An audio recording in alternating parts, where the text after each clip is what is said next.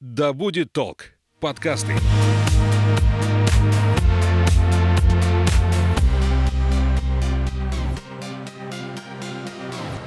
Привет, я Настя, и это подкаст «То не туда». О том, что мода – одна из самых вредных для экологии планеты сфер человеческой жизни, слышали многие. Но что же мы можем с этим сделать? Как и где искать одежду? И что сделать с теми вещами, которым уже давно тесно в пределах вашего шкафа? Об этом сегодня говорим со стилистом Дарьей Винниковой.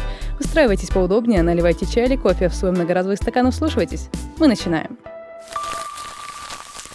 Дарья, здравствуйте. Здравствуйте. Расскажите, как вы стали вообще стилистом? Почему выбрали для себя именно эту сферу? Вообще, мне всегда хотелось быть связанной именно с одеждой, да, и такая банальная, казалось бы, история, что вот именно с детства я писала себе мечты, даже недавно нашла эти тетрадки, что я там модельер-конструктор или дизайнер, вот, но Потом я отучилась э, первоначально на портного и уже на третьем курсе начала принимать заказы. И спустя 5-6 лет индивидуального пошива, а это такая профессия, когда ты привязан к месту, к своему, конкретно к своему креслу. То есть ты не можешь э, там, свободно путешествовать, что-то. То есть если ты не работаешь, ну, ты не ешь, так скажем, да.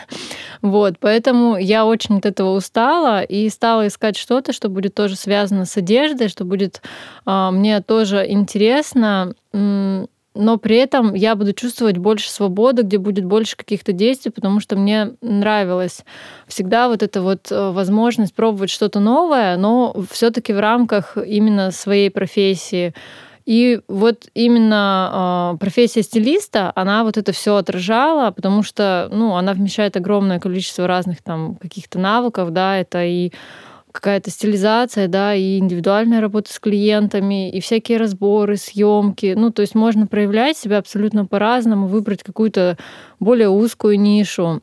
А когда появился в вашей жизни интерес именно к осознанной или, как принято сейчас говорить, медленной моде? Первый интерес появился спустя полгода после обучения. Я помню, точно тогда посмотрела фильм «Реальная цена моды», не задумываясь ни о чем, как бы я просто посмотрела его, так скажем, в рамках э, обучающей программы своей, да, потому что его все смотрели, и собственно, я тоже должна была это сделать. Вот. Но мой мир тогда перевернулся. Я честно скажу, что я на несколько месяцев впала просто в депрессию, потому что я не знала, как мне работать. Я была на тот момент, э, мне было 24 года где-то, я была еще совсем такая молодая, очень впечатлительная, очень эмоциональная.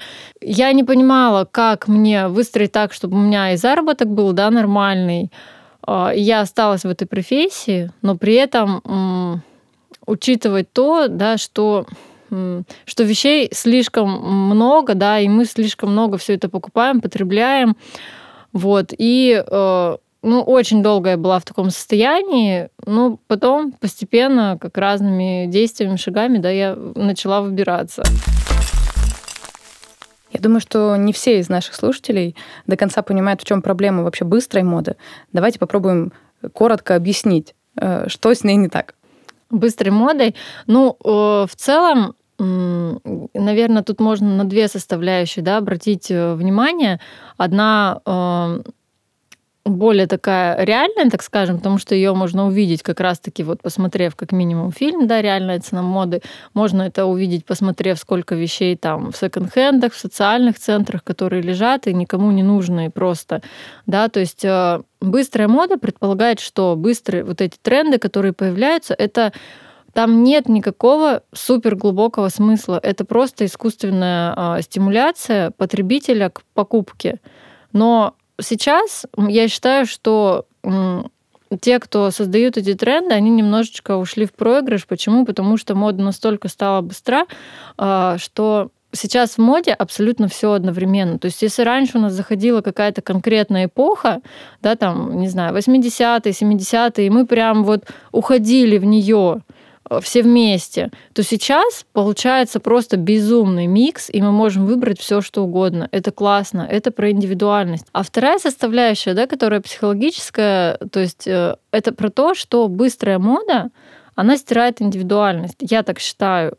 Потому что когда э, повторюсь, да, вот мы себя знаем, у нас есть какая-то жизненная философия, которая с нами э, годами, да, и мы через одежду эту историю рассказываем. И не может быть такого, чтобы мы меняли свою вот эту философию каждый сезон, да, то есть это просто даже нелогично. Получается, что сегодня я про это, завтра я про это, человек перепрыгивает, ну и получается, что у него вот этой какой-то какого-то стержня, какой-то устойчивости внутри ее не видно. А стилист может помочь найти вот эту самость какую-то для образа? Да, конечно. Но это тоже это путь. Это определенный труд и со стороны стилиста, и со стороны человека. Бывает такое, что люди приходят, думают, что они сейчас ни слова мне не расскажут, а я им что-то нафиячу, так скажем, да, и произойдет чудо. Такого не будет. То есть это всегда ну, взаимный труд. Ой, не туда. Какие плюсы для людей, для ваших клиентов, для вас лично в том, что э, вы выбираете медленную моду? Ну, я чувствую, э, как бы, что мне э, нельзя навязать, да, э, я очень долго выбираю вещи, очень долго, я могу несколько месяцев выбирать. Нет такого, что мне можно, вот как это есть слово такое, впарить. Да, и в большинстве случаев вот быстрые тренды, они так и покупаются. Я из этой матрицы уже давно вышла, и большая часть моих клиентов тоже. Но второй момент, это, наверное, тоже вот с чего, на, на что можно, так скажем, надавить на большинство людей, да, это сказать, что на это можно сэкономить. Да, в реальности на это можно сэкономить. Даже несмотря на то, что вещи стоят дороже, если ты купишь их раз там, в 3-5 лет, да, то ты сэкономишь огромное количество денег. Но здесь вопрос даже, а, если пойти дальше, это не про деньги, это твоя жизнь, которую ты тратишь на работу, чтобы купить вещи. Пошел такой, ну, вроде как удовлетворил себя какой-то побрякушкой, да, и хочется, хочется что, чтобы именно вот с этой иглы все слезли, чтобы не удовлетворять себя вещами, которые, по сути, ну, не приносят счастья, потому что мы хотим э, вообще других вещей на самом деле. Это я говорила, вот, да, как бывший шопоголик, это было, наверное, больше 10, ну, 10-7 лет назад. В итоге не это приводит нас к счастью. Поделитесь своим секретом, как вы смогли победить свой шапоголизм? Шапоголизм? Ну, сначала это было больно, потому что я посмотрела фильм, да, и, ну и не только, там было много а, разных событий. Наверное, взросление какое-то сыграло роль, да, постепенное. Мне просто больше не хочется. Вот и все. То есть я не, не иду против себя, я не из тех людей, кто будет прям там на шею себе наступать, да, ради чего-то. Это просто какое-то изменение внутренней философии какое-то да. произошло? Да. Ну, в первую очередь, вот про взрослость это всегда, потому что, ну, вот эти быстрые покупки, это про детей. То есть я хочу сейчас, прямо сейчас, я топну ножкой, и э, мы, многие взрослые, мы в такой позиции остаемся – вот. И потом уже э, это работа и с психологами в частности, потому что сами мы э, редко можем повзрослеть на самом деле. Да, это чтение каких-то книг, просмотр фильмов и, ну то есть это опять-таки путь. Это не сразу происходит, что я такая проснулась и думаю, а буду-ка я сегодня за устойчивую моду выступать. Нет, это не так. Ой, не туда. А, где искать одежду, чтобы мы, можно было друзьям, подругам с гордостью сказать, что теперь мой гардероб устойчивый, или я а, там, придерживаюсь принципов медленной моды? На самом деле, вот найти э, вещи эти можно абсолютно везде. Да, то есть если понимать, э, что актуально, что какие вещи у нас относятся да, именно к долгой, более устойчивой, то есть долгим трендам, да, какие к быстрым. Э, фишка как раз в том, что даже экологичные бренды, они, ну, тоже что-то производят, а сейчас уже, ну, вещей очень много. Я всегда говорю, что, ну, экологично вообще ничего не производить. То есть вот реально, потому что все вот эти моменты, когда говорят там экологичный бренд, ну я такая уже, ну нет, ребят, надо просто, ну, как-то отказаться. Да, можно переделывать вещи. Это в плюс при том, что я могу сказать, что я начала переделывать вещи еще до того, как моя позиция вот стала такой. То есть у меня могли быть там брюки кюлоты, но где-то осталась ткань, я сделала из них потом брюки палаца. Э, и, короче, да, вещи трансформируются, я понимаю, что скоро 10 лет будет, а меня все спрашивают, а где ты взяла эти брюки? То есть потому что я знаю, какая должна быть ткань, какие должны быть детали, чтобы это было надолго. Вот. Потом это секонды в целом, потому что все равно одежда уже произведена, да, и естественно, если ты будешь покупать в секондах, э, ну, это будет в плюс. Но в любом случае все заточено на то, что нам нужно э, меньше покупать. Вот, вот это основное. То есть меньше потреблять и надежда на то, что, ну, когда снижается да, потребительская активность, что товар начнут производить меньше. Вот. Надежда, ну, только на это. А что делать с теми вещами, которые уже, а, когда ты вот смотришь на них в шкафу, понимаешь, что это вот точно уже вещь не про меня, а что с ней делать? Куда ее нести?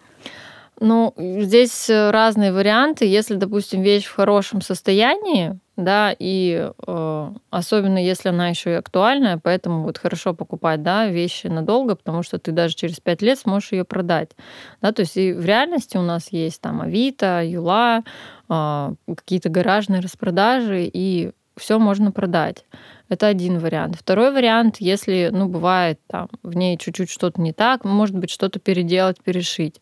Потом можно отдать сейчас э, тем, кто ну, принимает просто вещи и потом что-то из них шьет. Там кто-то шоперы шьет из рубашек, кто-то что-то еще делает, да. Ну, очень сейчас это популярная тема. Вот. Ну и если уже вещь э, изношена, например, да, то тут только вариант, понятно, что переработки. Еще можно отдать во всякие благотворительные проекты, которые передают ну, вещи э, в нужные руки. Да, так если сказать. вещь в хорошем состоянии, да, но у нас очень часто любят пользоваться. У меня был опыт просто, а, когда я разбирала такие вещи, людей самих э, рука не поднимается выбросить, и что они делают? Они вот отдают типа на, благо... на благотворительность, а там вещи, которые носить нельзя. То есть но это тоже не очень приятная история, потому что люди, они везде люди, они хотят носить, ну, одежду, которая выглядит прилично. Это уже вопрос этичности уже, да, мне кажется, больше. Да. Ну так, пакеты же, ты собрал пакеты, никто этого не увидел, что ты туда положил, поэтому да. Принес, поставил, никто да, не заметил. Да, принес, поставил, убежал такой, все, не моя ответственность, ну как бы. Ну, это опять же про вот эту детскость в каждом взрослом да, немножко. Да, да, оно, оно очень сильно бьет. Я знаю, я просто, я помню, прям несколько раз писала, э, сейчас вот мне 31, и где-то только я почувствовала, что я наконец-то повзрослела. Это был первый момент такой в 30. То есть вот, да. Но я прям прожила это очень сильно. Но я очень знаю много взрослых людей, которые еще дети. И они не будут заниматься никакой экологией. То есть это нужно не только взрослых, здесь еще определенный уровень, ну не знаю, может быть,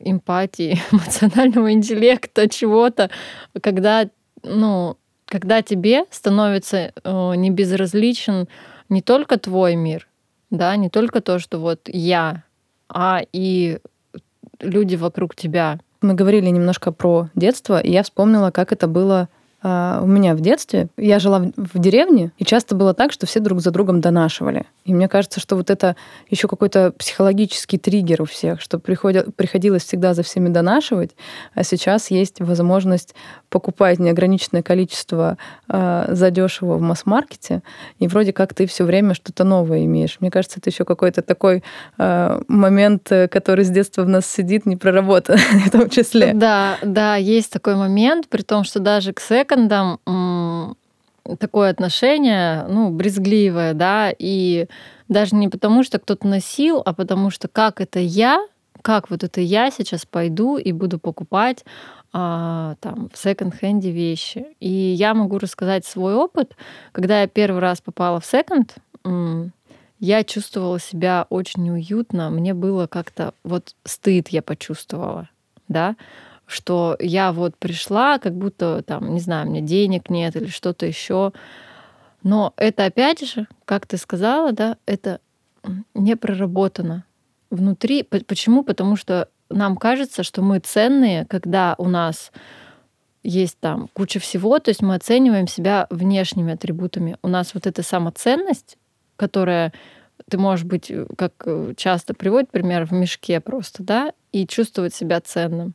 А может быть одет э, в Диор и чувствовать себя при этом пустышкой. То есть это вот внутренняя составляющая. И я понимаю, что у меня столько тогда было тараканов, и они там отражались. То есть я прям, ну вот мне неуютно было. А что случилось потом? Сейчас я могу надеть все что угодно. Мой комплект может стоить очень дорого, и может стоить точно так же очень дешево. Я была на своем дне рождения вот несколько дней назад в брюках из секонда. Мне не важно, сколько они стоят. Они классные, они про меня. Вот опять же, да, это опять же про взрослость и про то, что нужно дорасти. Но это больно расти. Никто не хочет этого. Никто не хочет испытывать боль. Да, но зато потом классно. Зато потом очень классно. Ой, не туда. Мы много говорили сейчас про медленную моду, но, кажется, до сих пор не поговорили о базовых принципах. Что же это такое? Давай расскажем. Знаете, здесь э, такой момент, что есть какой-то список, как, допустим, в базовом гардеробе. Да? Есть определенный список, и вот если ты будешь э, его использовать, то все будет классно. А, но это не так. Они слишком они не заточены на индивидуальность, а у нас все сейчас э, ну, хотят именно ну, быть собой, да, проявляться. Поэтому мне кажется, что для каждого человека, да, они будут свои, им нужно, ну, как бы э, придумать, э, следовать тому, в чем ему будет комфортно, да, соблюдая вот эти нормы там этичности, да, там покупать с определенным, может быть, промежутком, либо покупать только когда износилось, а когда не только захотелось, да, а, здесь много можно учесть моментов. Говоря про то, что покупать только базовые вещи, ну, с одной стороны, да, кому-то это подойдет, прекрасно, они будут носить комплекты из базовых вещей, это будет классно. А, например, если это человек э, художник или дизайнер. Ну, зачем обрекать его на, на просто на какую-то депрессию? Ну, ему это не подойдет. Да, у него будут какие-то абсолютно другие. Нужно под себя все выбирать, прям вот точечно находить и всегда учитывать не то, что кто-то хочет, даже не то, что хочет от тебя вот там стилист, да, я говорю, что вот надо так. Нужно свою философию помнить. На что обращать внимание, выбирая вещи? Как понять, качественная она или некачественное. А, тайными знаниями поделись все-таки. Тайными знаниями. На самом деле это сложный немножко момент. Почему? Потому что у каждой ткани, у каждого даже состава, да, может быть абсолютно разная обработка, разная выделка. Возьмем, например, хлопок, да, э, рубашечный. Он может быть э, такой, когда ты покупаешь рубашку, один раз постирал, и ты больше не можешь ее отгладить ни отпаривателем, ничем. Вот она вся помялась, потеряла форму, хотя это стопроцентный хлопок. Купишь ты в другом магазине, там он будет более лощеный, да, например, и там ты слегка погладил, она в идеальном состоянии, и в таком состоянии у тебя еще пять лет. Э, я научилась за многие годы работы сейчас просто на ощупь определять э, да, даже тот же трикотаж, он может быть из акрила, но при этом акриловый трикотаж может не скататься через 5 лет, а может скататься на следующий день, хотя состав один. То есть это, ну, в реальности опыт, но все равно обращать внимание, да, именно на состав а можно, потому что вещи, ну, натуральные, их приятнее носить, да, например, вещи э, из синтетических тканей при этом дольше служат, да, то есть, например, верхнюю одежду можно выбирать из них, потому что пальто из хлопка оно быстрее придет в негодность, нежели пальто из полиэстера. То есть вот эти все нюансы учитывать. Но, как правило, у человека в реальности нет столько времени. Поэтому они ходят к стилистам. Ну, потому что, да, нельзя всего учесть. Когда начинаешь эти нюансы объяснять, человек говорит, нет, я не хочу это знать, просто сделайте это за меня. Перекладывание ответственности. Да, ну, да, некоторые Позитивное такое. В финале подкаста я спрашиваю своих гостей об их э, экопривычках. Что еще есть в твоей жизни, что делает э, ее менее вредной для окружающей среды и нашей планеты? Ну, в первую очередь, это шопер, потому что это реально классная вещь. Я советую из какого-то такого материала, да, даже синтетического, потому что, опять же, они намного дольше служат. Вот. А другой момент — это сортировка мусора. Я начала это делать где-то чуть больше года назад познакомилась э, с девушками, как раз экоактивистами, и мне не хватало вот этого момента. Я когда видела этот мусор, я не понимала, что, куда это вообще можно сдавать, что-то мыть, куда-то упаковки. Ну, это было очень сложно. Они организовали классную встречу. А, да, это были э, Ира Гореглят и Женя Чижмак. Они обе были у меня на подкастах, можете полистать. Вот. И э, как раз-таки я там выступала первый раз с темой вот про экологичный гардероб. Они показали, что с чем делать да, и все там достаточно все просто. И я такая, блин, наконец-то, наконец-то кто-то это сделал. Да, и сейчас я просто там складываю все определенное время, копишь, а потом увозишь и чувствуешь себя, ну, как бы... Молодцом. Да, да. То есть на самом деле чувствуешь себя как бы классно, плюс еще это все равно это дети видят, да. Как ты в повседневную жизнь встраиваешь вот эту заботу, да, о своем окружении и делаешь каждый день по чуть-чуть. Это очень классно. И даже, ну, вот по внутренним ощущениям, да. Что еще? По поводу вот моего гардероба, я стараюсь просто покупать вещи в долгую, да, и поэтому, ну, покупать то, что мне очень сильно нравится, чтобы это не было, что я там пошла на договор где-то сэкономить вот это все, потому что потом в такие моменты оно все потом быстро надоедает. То есть надо покупать вот прям вот... У меня случается любовь с вещами, прям вот безумная, ну потому что это моя сфера работы, да, я э, художник еще по костюму, я там вышиваю, расписываю, что-то перешиваю. И если любовь случилась, все, значит, надо брать, и ты будешь там 10 лет с этой вещью обниматься, пока она не развалится. Вот так. Спасибо тебе большое, что пришла. А, мне очень было приятно поговорить, и немножко ощущение от нашей беседы терапевтичное такое получилось, а, вдохновляющее на какие-то перемены не только в гардеробе, но и, наверное, немножко в своем сознании. Спасибо большое за приглашение. Мне тоже было очень приятно, на самом деле, поделиться. А я напомню, что сегодня в гостях была Дарья Винникова. Любите планету, покупайте осознанно. Услышимся в следующих эпизодах «Ой, не туда».